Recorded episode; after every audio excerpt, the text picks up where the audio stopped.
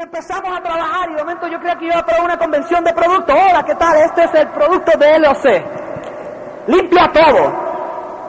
Pero yo no entendía que definitivamente tenemos la mejor corporación del mundo vaqueándonos. ¿Alguien puede decir sí? Es la mejor que existe.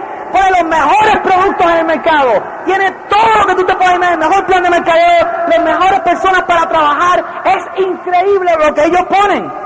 Pero entiende algo. Un producto no se mueve sin un hombre con un sueño. No sucede nada. El producto no se mueve solo. Un hombre con un sueño mueve lo que sea. Pero hay un refrán que dice, un hombre con un sueño le vende una nevera un esquimal, aunque no la necesite. ¿Por qué? Porque tiene una razón, porque sabe a qué se dirige. Yo fui a una convención, invertí dinero sin tenerlo, en fe a que yo iba a conseguir lo que yo quería, que yo tenía un sueño. Y empezamos a trabajar ese sueño. Y en Puerto Rico la gente me dijo, eso no funciona, eso ya estuvo aquí, eso es vender productitos, eso es una pirámide, eso es ilegal, eso no funciona. ¿Alguien ha escuchado eso aquí? Increíble, en Puerto Rico también dicen la misma excusa. Usted se va a dar cuenta eventualmente mientras más años pasen en el negocio que las excusas son las mismas. Hay dos cosas únicamente que cambian, el lenguaje en el que lo dicen y las caras. Pero son las mismas, no cambian. Y lo que yo he encontrado es que las personas que ponen excusas son aquellas personas que no tienen sueño, que no desean cambiar nada. Mi esposa y yo queríamos cambiar algo, yo quería realizar algo. Yo quería algún día levantarme por la mañana y saber que no le debía un centavo a nadie. Saber que podía comprarle lo que me diera la gana a mi esposa. Que podía decirle, mi amor, ¿qué es lo que tú quieres? Cómpralo. Que no tuviera que comprar regalos en Navidad con un préstamo o cargarlo en una tarjeta y vivir dos años de mi vida rezando que algún día lo pudiera pagar. No quería entrar en un dealer de un carro y decirle cuánto es el pago mínimo mensual que puedo hacer por eso. No me importa si pago el auto cuatro veces. Yo quiero saber cuánto es el mínimo que yo puedo pagar, aunque esté pagando un montón de intereses. Eso no es la pregunta. Yo quería algún día vivir con mi esposa porque me casé con ella porque la amo. Y lo más ridículo que nos pasó a nosotros dos era que estábamos ocho horas divorciados todos los días. Ridículo. Lo que salía por la mañana no era lo mismo que llegaba por la noche. Por la noche llegaban los restos. Los restos del día, lo que sobraba. Eso era lo que llegaba. La gente sale por la mañana. Esto era yo por la mañana. Dormía hasta el final. Me despertaba tarde porque prefería dormir que desayunar con mi esposa. Los dos preferíamos eso. Peleábamos por, la, por el espejo. Exacto, que me tengo que ir. Por eso los hombres llegan al trabajo cortados, todo, con sangre por todos lados. Por eso hoy en día existen más mujeres guiando y maquillándose a la vez. Es un peligro. Y de momento llegamos al trabajo bien lindo. ¿Y cómo llegamos a la casa? Llegamos igual entusiasmados que nos fuimos, ¿cómo era? ¡Ay, Dios mío! Ni me pregunte. La comida está lista. Y hoy en día yo aprecio a las mujeres. ¿Sabes por qué? Las mujeres siguen haciendo lo mismo que hacían antes. Tienen los hijos, los crían, cocinan, limpian la casa, mantienen emocionalmente la casa y para col tienen que salir a traer dinero para mantener la casa. Ahora, y nosotros los hombres seguimos haciendo lo mismo, de la casa al trabajo, de trabajo a la casa, de casa al trabajo, y lo único que hacemos todos es decir, la comida está lista. Y la mujer sigue cocinando y dice, si yo tuviera veneno se lo echaba acá dentro al condenado este. La familia hoy en día ha perdido la emoción, ha perdido la emoción de vivir, ha perdido la gracia de que Dios nos dio un día más de vida y podemos cambiar nuestro futuro. Pero perdimos la habilidad de conseguir un vehículo que nos promoviera o nos enfocara hacia la dirección correcta. Y en este negocio a mí me promovieron y me dieron la oportunidad de tener mi dirección. Me promovieron que, que me, me, me enfocaron a que este negocio me podía hacer mis sueños realidad. Y yo lo creí en fe. Y me agarré increíblemente, yo no sé, irónicamente, y empezamos a correr el negocio y muchas cosas cambiaron. Pasamos por muchos problemas, pasamos por obstáculos que probablemente usted nunca va a tener que pasar, probablemente usted tiene su obstáculo. Le voy a decir algo. No importa el obstáculo que usted tenga. Oiga bien. Porque usted me puede venir a decir a mí, bueno, Tato, yo tengo un grave problema. Y yo siempre te voy a hacer esta pregunta. comparado con quién. Porque tú puedes creer que tiene un problema más grande, pero te aseguro que en este salón aquí hay alguien que tiene un problema más grande que el tuyo. Y sucesivamente. Siempre va a haber alguien más lindo que tú, siempre va a haber alguien que gane más dinero que tú, siempre va a haber alguien que hable mejor que tú, siempre va a haber alguien que tenga algo más que tú. Lo más importante es que tú te, te sientas bien contigo mismo. Que tú desarrolles esa habilidad de soñar de seguir hacia adelante. De seguir con empeño hacia adelante. Que nada te detenga. ¿Cuál es la diferencia entre un líder y un soñador? Y entre un perdedor que se conforma con lo que tiene. En que el líder no importa lo que digan las personas, no importa lo que diga la masa de la gente, su sueño lo va a llevar a realizar lo que él desea. Y ustedes han probado que en México estaban equivocados. Hace dos años atrás la gente decía, eso nunca va a funcionar en México. Y estamos en un coliseo casi lleno. Mucha gente en Puerto Rico me dijo, Tato, no te preocupes, eso jamás va a funcionar. Después que funcionó, tú sabes lo que decía la gente. Ah, yo ayudé a Tato y a Patsy. La gente son medios locos, van a pasar situaciones. Me acuerdo la primera vez que empecé a visualizar en el futuro que el negocio, sinceramente, como cuando ya tú estás pasando por la selva y de momento miras afuera y tú dices, es cierto, ya lo veo, lo veo, lo veo, está ahí. Y ya tú sabes que te vas a retirar de tu trabajo y vas a poder hacer un millón de cosas. ¿A cuánto a usted le gustaría un día como este? Te voy a decir un día típico cuando estábamos a punto de retirarnos. El primer día que sentí esa emoción, porque todos los días cuando iba de camino al trabajo yo decía, un día menos que voy a reportarme en este empleo. Yo llegaba al trabajo, ay Dios mío, hoy es lunes. Ah, yo llegaba al trabajo el lunes, la gente decía, ¿qué le pasa a este? ¿Está en drogas? ¿Está fumando? ¿Qué le pasa a este? Yo estaba corriendo por todos lados porque tenía un sueño, estaba entusiasmado, estaba alegre de estar vivo, porque tenía dirección, sabía hacia dónde iba. No había nadie que me pudiera decir que esto no iba a funcionar. ¿Por qué? Porque el único que tenía que creer en aquel entonces era yo, más nadie. Y yo llegué allí, me senté con el jefe, lo miré a los ojos le dije, ¿sabes qué? Señor Caro, este, tengo que hablar con usted. Me dice, bueno, Lizari, ¿qué, qué, necesita? Y yo dije, mire, esto es lo que pasa. Yo necesito que usted consiga una persona que yo pueda entrenar porque tengo un negocio que va a cuidar de mí y me pienso retirar en los próximos meses. Él me mira, y de momento no puedo aguantar más y empieza.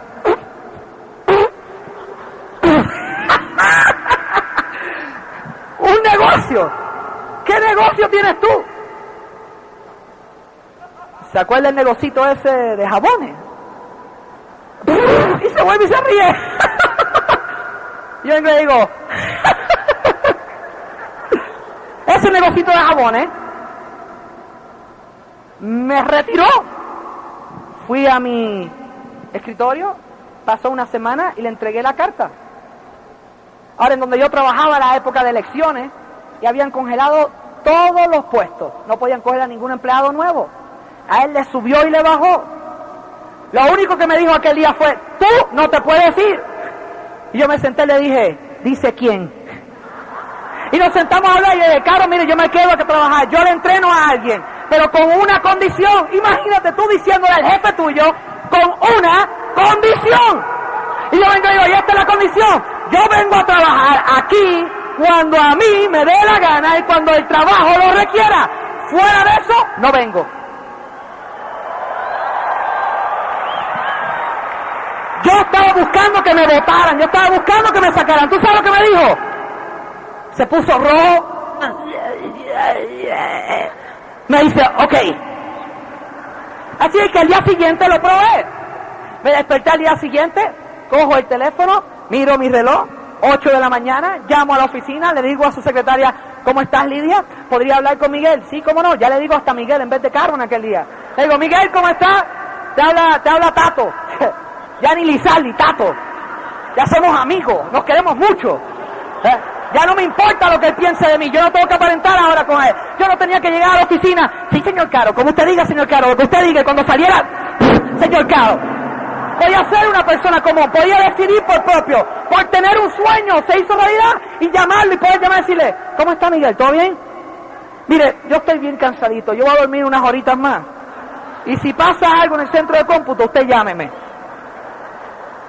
Pude comprar un celular gracias a este, a este negocio. Yo no tenía un celular.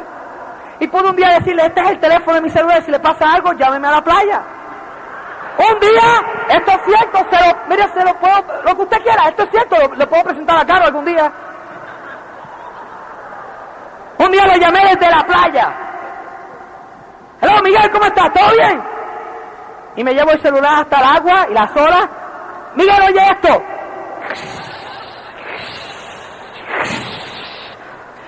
Miguel, ¿tú sabes lo que es eso? Me dice, no, no, pero suena raro. Es la playa. Te estoy buscando, no te encuentro. ¿Dónde tú estás? Me odió para el resto de su vida. ¿Pero y qué? Yo no soy vengativo. Yo no soy vengativo, pero es bien dulce cuando uno lo hace. Y ese día va a llegar.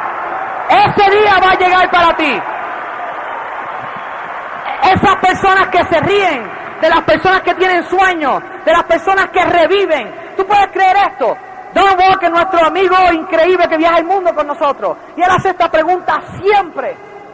Y la voy a compartir con ustedes. Y Carlos la repite miles de veces, pero hay que meditar sobre estas cosas. ¿Cuántos de ustedes volverían a ser la persona que eran antes de entrar a este negocio? Digan yo. ¿Cuántos de ustedes se sienten mejor hoy en día de lo que se sentían antes de entrar al negocio? Digan yo. ¿Podemos llegar a una conclusión? ¿Ustedes me pueden seguir amando si le digo la verdad? Significa que en teoría o en concreto usted estaba muerto igual que yo antes de entrar a este negocio y ahora por tener un sueño está vivo. Ahora, cuando alguien tiene un sueño, los ojos te brillan, se viste bien, enseña el plan noche tras noche, tras noche, tras noche. No necesita dormir ocho horas. Ya las ocho horas es demasiado. Un soñador dice ocho horas perder el tiempo. Hay que enseñar el plan todo el tiempo. Sentarse a mirar la televisión, no puedo. El precio es demasiado. Y cuando uno se fija en el premio y no en el precio, logra. Cuando uno se fija en el precio, fracasa. Y por eso en este negocio tienes que tener un sueño. Por eso, por eso, por eso, por eso es número uno en el patrón del éxito. Y empezamos a enseñar el plan y compramos carros nuevos. Y empezamos a, la gente empezó a mirarnos raro. Retiré a mi esposa en seis meses del trabajo. Le puse el dinero en la mesa y dije, si tú quieres seguir trabajando es porque tú amas tu trabajo. No es porque yo necesito el dinero para mantener esta casa. Es increíble como cambió. Caballero, te voy a decir un secreto. Si tu esposa ahora mismo no te está apoyando, es porque bastante embustes le has dicho durante todos los años de matrimonio. Le has prometido tanto que nunca has hecho nada. Tú y yo lo único que hacíamos años atrás era buscar excusas y justificaciones por qué no le podíamos dar en primer lugar lo que le habíamos prometido para que se casaran con nosotros. Mi amor, cásate conmigo, yo te lo voy a dar todo. El problema es que las mujeres nunca, nunca olvidan. Mi padre nunca me enseñó eso, si no nunca hubiera mentido a Patsy. Y empezamos a correr este negocio y han cambiado muchas cosas. Han cambiado muchísimas cosas. Las cosas se han hecho realidad. Tenemos amistades alrededor de todo el mundo. Tenemos amistades, grandes amigos en España, personas que nosotros amamos y queremos mucho, respetamos como líderes, como, como dueños de negocios. Han ganado el respeto de miles de personas a través del mundo por las acciones que han hecho. Yo nunca me voy a olvidar una vez que Carlos hizo un Go-Getter Meeting y dijo una sola cosa. Dijo, mira a alguien que tenga la fruta en el árbol. Y si no la tiene, ese es alguien que no tiene que mirar. ¿Quién puede tener excusas para hacer este negocio? Dime. Soltera, soltera, tú eres soltero, tú lo puedes hacer. Eres casado, lo puedes hacer. Puedes hacerlo como te da. Eres cojo, lo puedes hacer. Eres ciego, lo puedes hacer. ¿Qué se necesita para hacer este negocio? Un sueño, más nada. No es nada. Todo el mundo dice, bueno, yo no enseño el plan hasta que me lo sepa perfecto. ¿Cuántos de ustedes entraron porque entendieron el plan? ¿Entendieron todos los números? ¿Saben cómo pagan el bono de esmeralda? ¿Saben cómo pagan el bono de diamante? ¿Alguien sabe eso? Yo nunca he llamado a Amo y le he dicho, mira Rosso, mira, tú sabes, este, Rich, ¿cómo es que ustedes calculan el bono ese? A mí no me importa, yo sé que el cheque llega y yo lo gasto. Y los que se quedan averiguando, se quedan averiguando y no le llega. La gente no entra a este negocio porque por tecnicismo, entra a este negocio porque desean algo. Y no hay ningún momento más propicio para empezar este negocio que hoy. No, nada va a ser perfecto, nada va a empezar perfecto, nada empezó perfecto con nosotros. Este es el único negocio que tú puedes cometer errores y no vas a perder millones de dólares. No vas a perder una inversión inmensa. Al contrario, vas a ganar muchísimo, ¿qué? Experiencia. Y vas a empezar a enseñar el plan. Y vas a empezar a enseñar el plan. Y dama, te voy a decir algo, mientras más veces tu marido enseña el plan, más cerca estás tú de quedarte en tu casa, viajar con tus hijos, de tener todas las cosas que tú desees. ¿Cómo te gustaría algún día por la mañana levantarte? Y cuando te levantas por la mañana, no te levantaste porque sonó el reloj. Te levantaste básicamente porque ya estabas cansado de tener los ojos cerrados.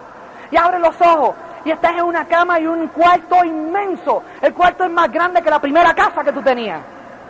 Y de momento miras para el lado y tienes un equipo para hacer ejercicio, miras para la izquierda, tienes allá el baño increíble y tienes al frente una televisión como de 54 pulgadas y tienes una chimenea y de momento tu esposa todavía está durmiendo y tú te levantas por la mañana y entras al baño y te lavas la boca porque soy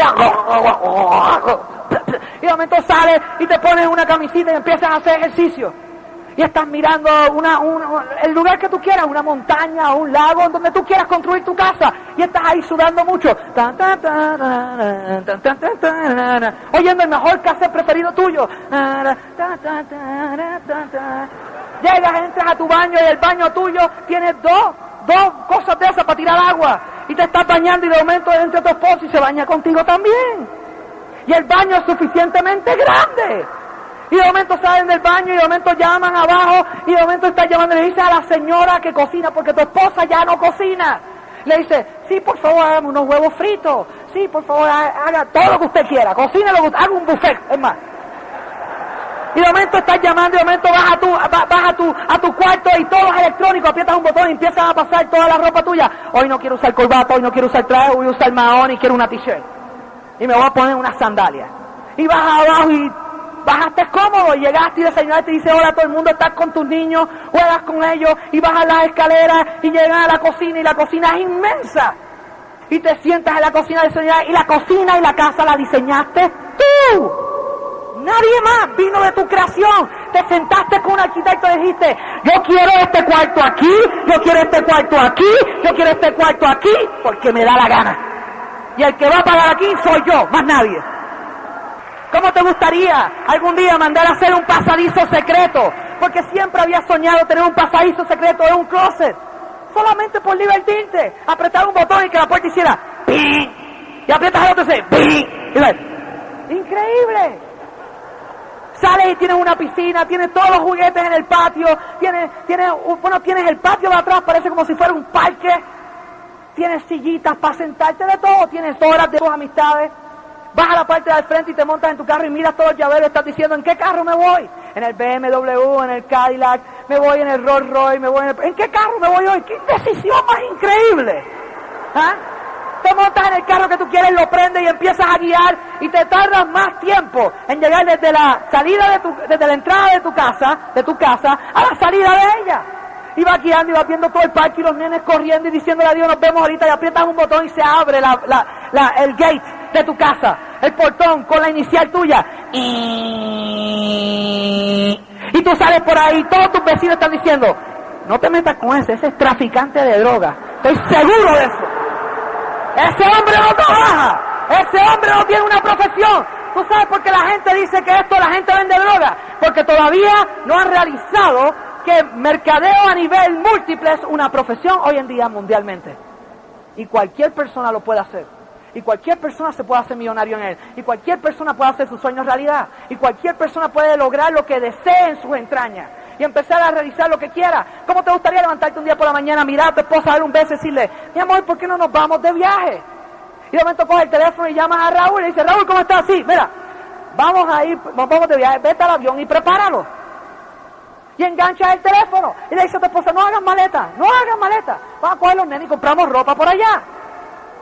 Es aburridísimo ser maleta. Vamos a montarnos. Y llamas después a Jorge y dice, Jorge, prepara la limusina, que nos vamos. Y te montas en la limusina y después si quieres pasas por McDonald's porque no querías cocinar o no querías que cocinara y compras y entra toda la limusina y todo el mundo mirando. ¿Ah? ¿Qué es eso? Y compras Big Mac, lo que sea, y llegas al avión y entras al avión y te sientas en el avión. Y de momento viene Raúl y dice, bueno, señor Isali, ¿por dónde quiere ir? Déjame ver, mi amor, espérate un segundo. Mi amor, ¿por dónde quieres ir? Tim Marín de los pingües, cucaramá, caratí, le fue. ¿Cuántas patas tiene el gato? Un, dos, tres y cuatro. Ok.